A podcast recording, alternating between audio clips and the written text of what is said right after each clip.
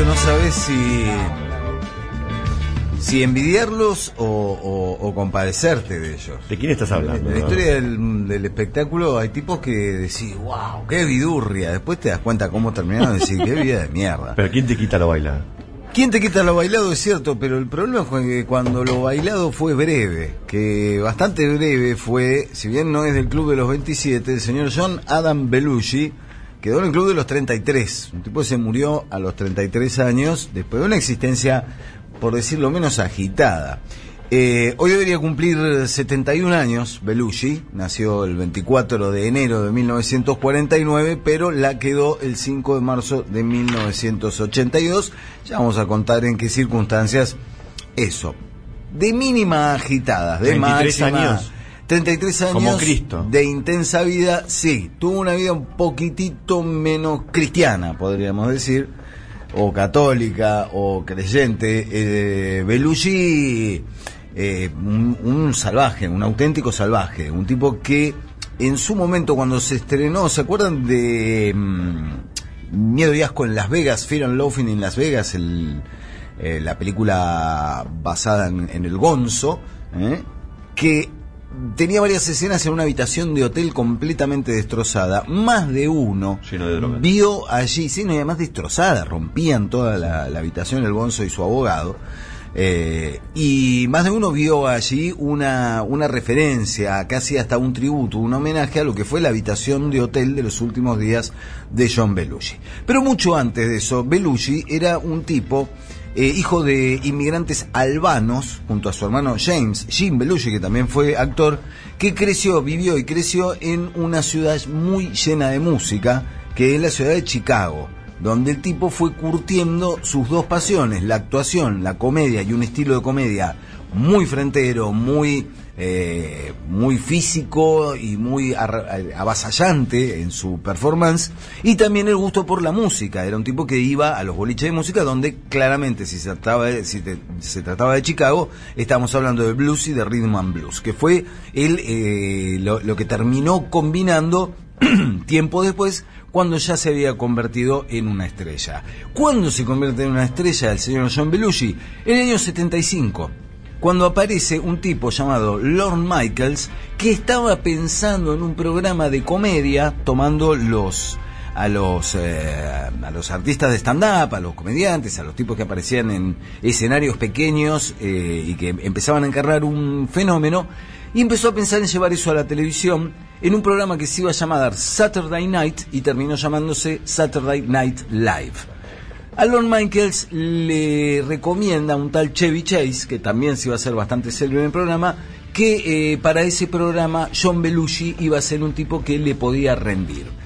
A Michaels lo fue a ver, no, le, no lo terminó de convencer, le pareció que era un tipo demasiado físico en principio, pero hizo una audición y cuando terminó la audición inmediatamente lo integró al equipo original de Saturday Night Live.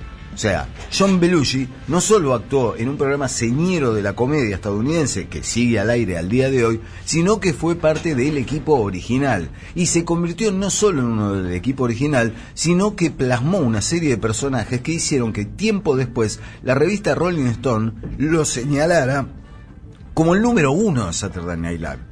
Digo, Saturday Night Live, por donde pasaron Chevy Chase y Bill Murray y Chris Rock y una cantidad de comediantes grosos de la escena. qué hacía como comedia? Él hizo un personaje extraordinario que era el Samurai Futaba.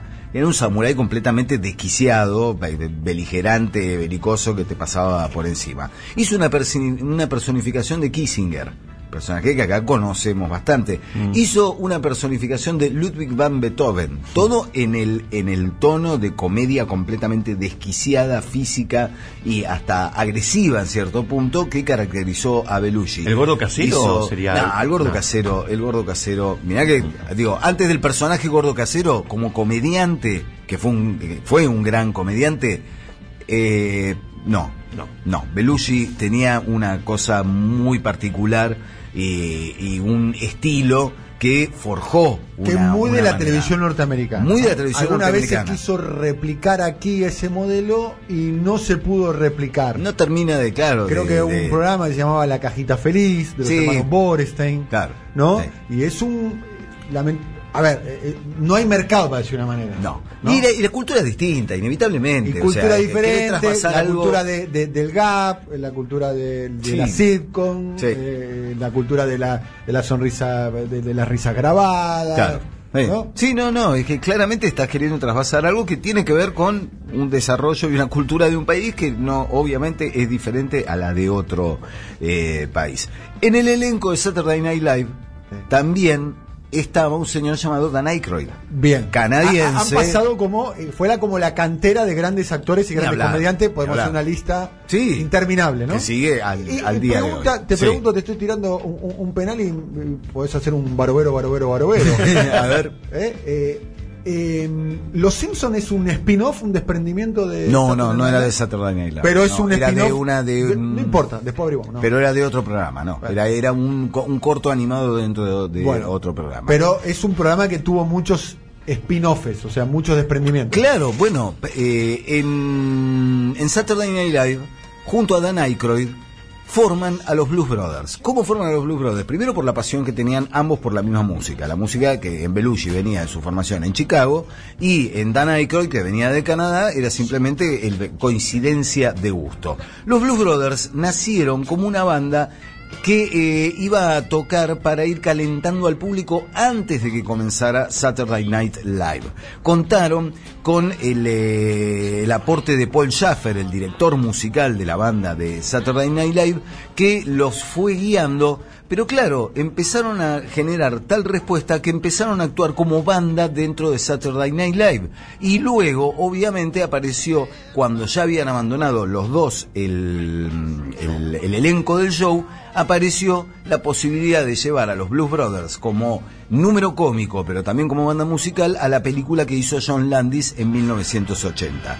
Una película que al día de hoy sigue siendo divertida, que no es algo que se pueda decir de otras películas de la época y de otras películas de Belushi, ¿no? Porque hay algunas películas de Belushi que son más fallidas, como Vecinos, incluso Animal House, que es una muy buena película, pero también es muy comedieta norteamericana de esa época, de los años eh, 70. Animal House es anterior a Blues Brothers.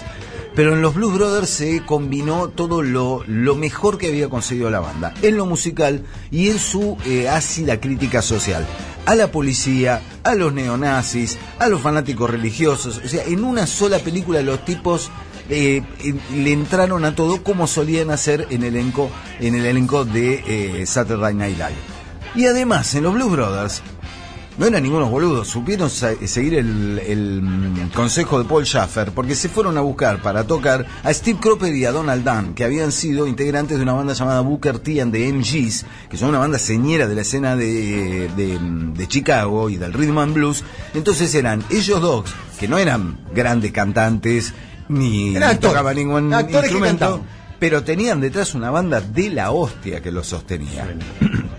Y sobre todo, la película era graciosa, la película era efectiva. Entonces se sustentaron una. Sí, Claro. una película. ah, Si no la vieron, a ver, el que tenga 50 años, eh, La tiene que ver. la vio seguramente Seguro. un sábado a la tarde, un domingo a la tarde en Canal 13. Sí. ¿no? Que la pasaron muchas veces. Sí, y en, O en TNT, cable. en TNT te la suelen en dar cable. subtitulada, que es un gran punto. Que y, a, esté y a los sub subtitulada. 30 les recomendamos que la vean, ¿no? Sí, No sí. sé si no está en Netflix. Me parece que sí, ¿eh? Está en Netflix. Está Sí, en Netflix. está en Netflix. Sí. Es muy entretenida. Sí, sí, sí. Es una, película que marida muy bien con la ensalada mixta, ¿no? Claro, ni hablar. Claro. Además, muy, muy, muy ácida, irónica, sobre Sí, todo con la figura del, y la figura del ahí, cana, la figura del cana. del- cuarto de helado. La, la figura del uniformado, no solo del cana, Sí. porque también se ríen del ejército, de la Guardia Nacional, o sea, todo lo que Está sea muy uniformes. contado, muy buen eh, ritmo. Claro. Y en el auto, eh, ¿no? En el, en el Blues Mobile, que es un auto de policía, que cuando los va a buscar eh, Joliet a Jake a la, a la prisión, dice, me viniste a buscar en esto. o sea, sale y, y lo está esperando a bordo de un ¿Tenemos algo para patrullero. la banda está, está sonando de fondo eh, Chic Out the Katie. A ver. Es la canción con la que comienza la película. A ver.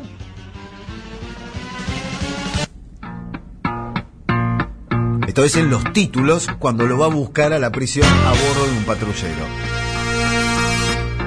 La banda del sonido es extraordinaria.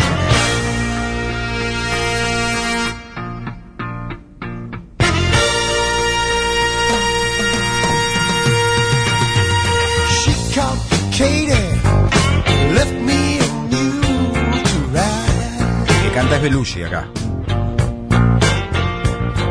She complicated, left ¿Cómo me terminar con un picadito del disco, pues? Sí, ahí, ¿O ahí tiene. Estuve, no, no, estuvimos con Pato buscando varias de las canciones que fueron tocando. Aretha Franklin. Eh, en, en- no, aparece Ray Charles, Aretha Franklin, James Brown. Es un desfile de las grandes figuras que ellos adoraban y que ya eran estrellas de la televisión y se podían dar el lujo de decir, che, ¿Te acá venís? está Ray Charles. Y Ray Charles decía, sí, claro, muchachos, allá voy. Entonces es un desfile de las grandes músicas, de las grandes figuras de la música. Con los Blue Brothers eh, grabaron un primer disco que anduvo muy bien en los, en los rankings estadounidenses, Briefcase eh, Full of Blues, en el cual estaban clásicos de todas las eras, o de, de- o de la, o de la era dorada del soul y del eh, rhythm and blues.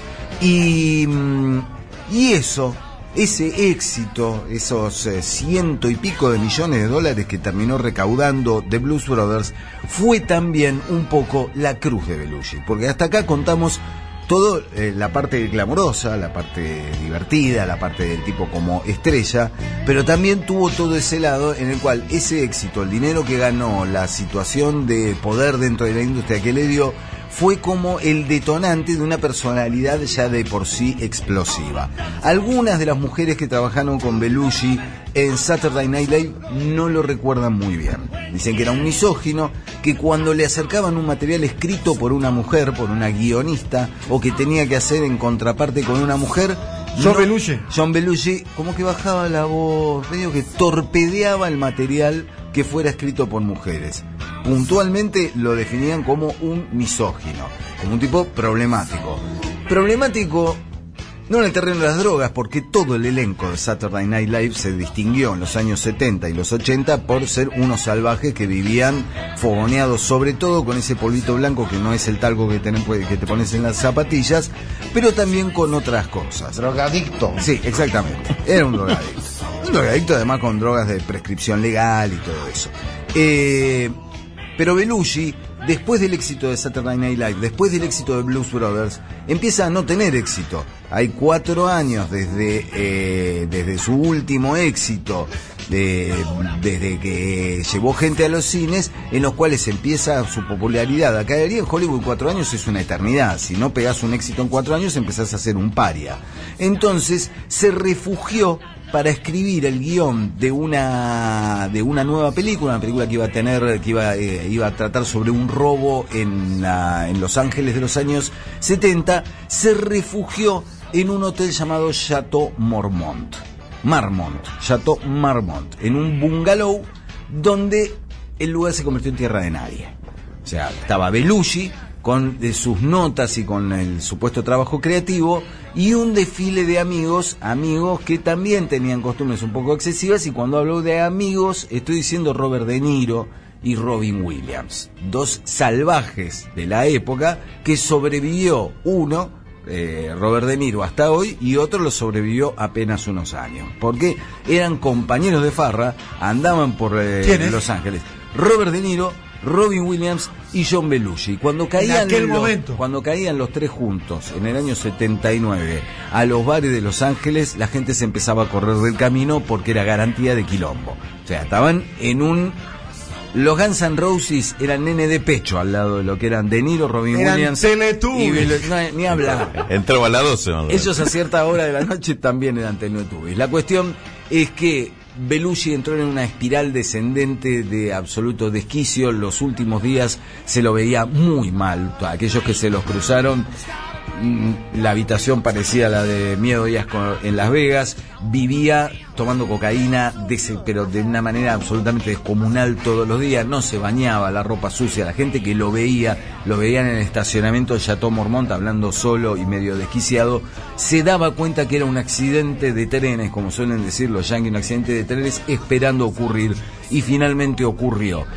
Pocas horas después de que lo pasaron a saludar De Niro y Robin Williams y tratando de rescatarlo, no lo pudieron rescatar una mañana, esa mañana de marzo de 1982, el 5 de marzo del 82, Belushi apareció seco, frío, terminado en la habitación del Chateau Marmont, dejando atrás de sí una leyenda negra y una leyenda gloriosa del mundo del espectáculo.